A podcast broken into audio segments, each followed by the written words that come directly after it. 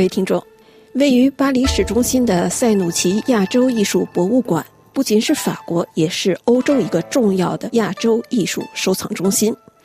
馆内丰富的跨世纪亚洲文物珍品收藏，使它成为了了解亚洲文化的一个独特的窗口，也是中国、日本、越南、韩国等国考古研究的一个重要中心。而博物馆丰富的亚洲文物收藏，以及一百多年来庇护这些珍品的博物馆，都起源于他的创办人从意大利来法国定居生活的亨利·塞努奇的一次长达十六个月的亚洲旅行。二零二三年十月，塞努奇博物馆举办特展，纪念其创办人自亚洲归来一百五十周年，展现这次旅行的收获对丰富欧洲、对遥远的亚洲文化与艺术的了解的贡献，也借此展现幅员辽阔的亚洲大陆不同区域间文化交融形成的多彩景象，以及它对欧洲艺术的影响。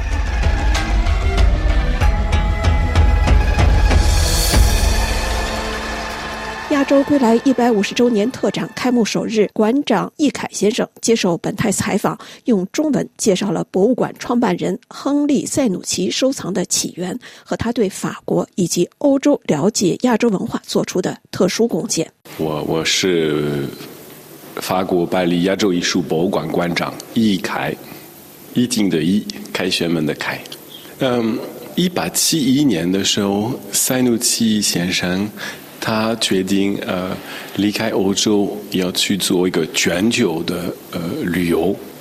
十六个月。这个旅游的目的是去亚洲，了解亚洲，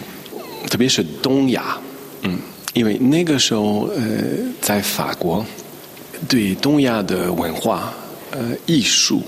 开始有越来越多的人关心。最有名的是这些印象派。画家，他们很早就对日本版画呃感兴趣，但是刚开始这些法国的知识分子，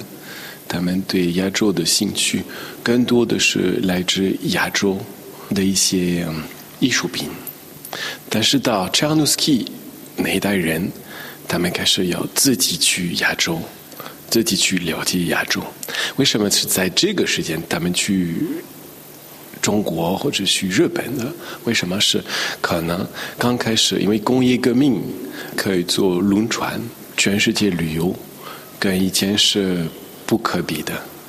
呃，举一个例子，呃 c h a n u s k y 他的这个旅游是一八七一年到一八七三年的时候。刚好他在亚洲旅游的时候，一八七二年是有名作家呃 Jules Verne 他自己发表了他呃很有名的一本书，法语的《Le Tour du Monde en quatre v i n j o u》。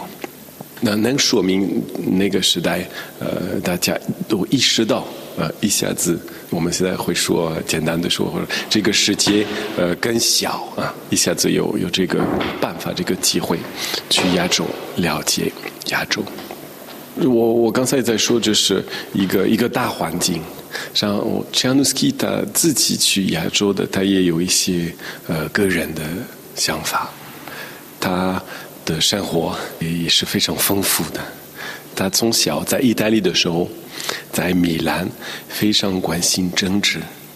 他的理想是在意大利也能有一个共和国的系统，所以他还年轻的时候，一八四八年他自己也也反对奥地利军队，他也参加这个时候的革命运动，因为运动的失败，他自己也去过法国。在巴黎，他开始自己创造企业的，然后他自己在银行，他变成呃有名的银行的呃创作人，呃那个时候叫巴黎银行，后来变成呃巴黎和荷兰银行，后来变成了 Bank Paribas Bank BNP Paribas，所以他自己。不单单是在这方面的企业的成功，他还是一辈子积蓄有他自己的政治的理想。所以在法国的这个拿破仑三以后，有开始有这个第三共和国，他自己也非常的支持，他也变成法国人，很多的希望。但是在这个巴黎公社之后，他自己也有一些失望，所以他自己要离开巴黎一段时间去旅游。塞努奇启程时，欧洲文化界已经开始注意到新奇的远东文化，尤其是随明治维新而国门渐开的日本文化。易凯先生认为，塞努奇远东之行之所以与众不同，在于这是一次主动去发现亚洲，而不是被动接受的旅行。他到亚洲的时候是先到日本的，从他到日本的时候开始，他发现，在他之前。这些欧洲的收藏家，他们没有明白，呃，在亚洲的文明，金属非常重要，特别是青铜发展的很早。他跟其他的藏家的不一样，是他自己主动呃去亚洲了解亚洲的文化，呃，有一种直接的联系。所以这是他再到日本的时候。在发现这些青铜器的呃丰富完美，所以他他有这样一种预感，他觉得我要开始做一个青铜器的收藏。后来他到中国的时候，可能他更肯定，因为他发现中国的青铜器的历史开始的非常早。他先到上海，然后南京、北京。主要是他在北京，呃，继续他的收藏，然后可能最重要就是他在呃中国的时候，他发现中国的收藏家，呃，他们自己对青铜器的了解也是一个非常长的历史，所以他觉得要收藏中国的青铜器是要从中国人的角度去看青铜青铜器，所以他虽然自己也不会中文的。但是他还是收藏了很多那个时候有名的，像呃乾隆时代的这个西晋古建，还有其他呃玄和博古图，所以所有的这个中国的收藏史的重要的书，他都买了。自己也不会看中文的，是觉得以后为了研究青铜器，会有其他人可以用。他自己发现。他在中国认识的这些呃收藏家或者是买古董专家，他们自己渐渐在用的这些，我们会现在现在会说工具书，这些工具书，呃，他也要自己收藏，为了这几个继续，为了可以研究，嗯，比如说我们在展览里面有 c h a n u s k y 的西秦古剑。在西秦古剑旁边也有他的青铜器，他也不单单收藏了这些早期的像西晋古建或者玄和博古图，他也收藏了他自己十九世纪的他自己当代的这些作家或者专家们，比如说他也收藏了，他也收藏阮元的这个《七古斋》，呃，就是发表在十九世纪早期的。塞努奇在这次旅行中也特别发现了佛教对亚洲文化的影响。他大量收集的佛像成为亚洲文化随佛教传播而相互交融的最好见证。查努斯基先生，他不单单对金属、呃青铜器呃感兴趣，他也收藏很多的佛像。他一步一步从日本的佛像开始，因为三六七博物馆的有名，就是因为收藏了一个巨大的佛像。但是除了这个很有名的日本佛像之外，呃，查努斯基还收藏各个时代、各个风格的呃这些佛像。举一个例子，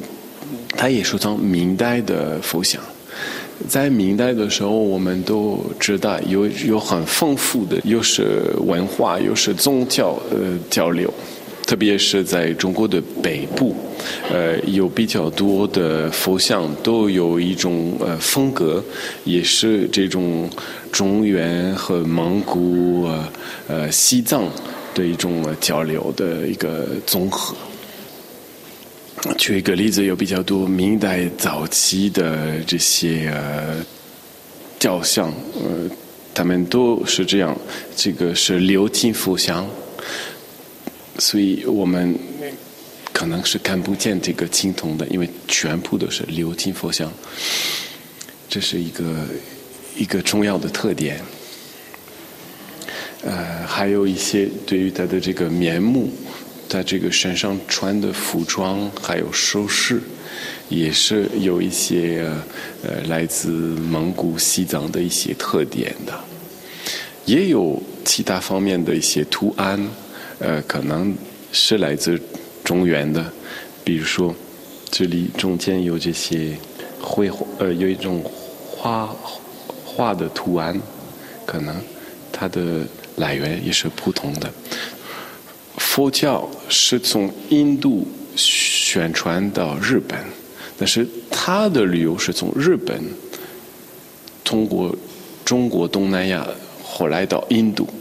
所以他感觉只是一步一步，他向这个佛教艺术的源头。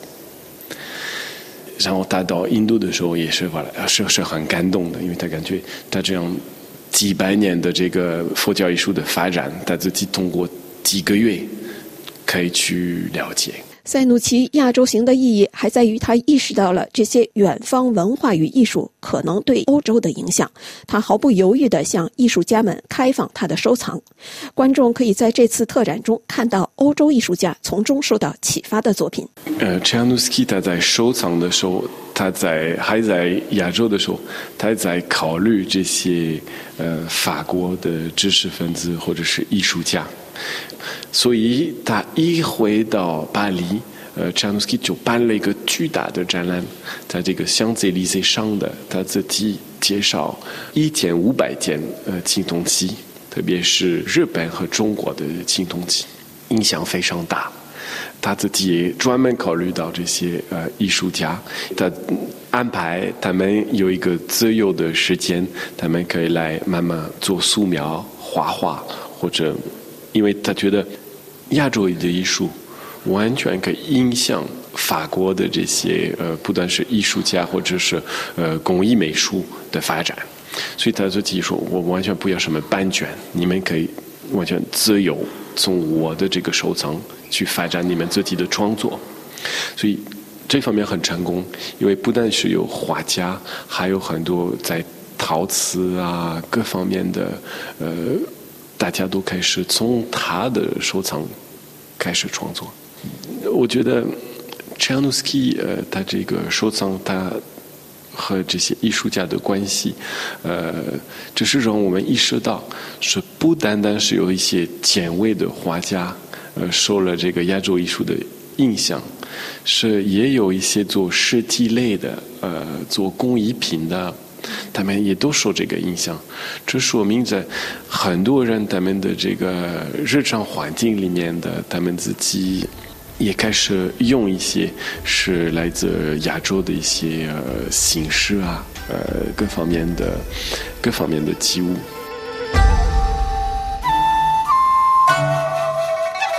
各位听众，刚才您听到的是对巴黎塞努奇亚洲艺术博物馆馆长易凯先生对创馆人塞努奇亚洲归来一百五十周年特展的介绍。塞努奇博物馆也借这次特展机会展出博物馆收藏的日本长龙木雕，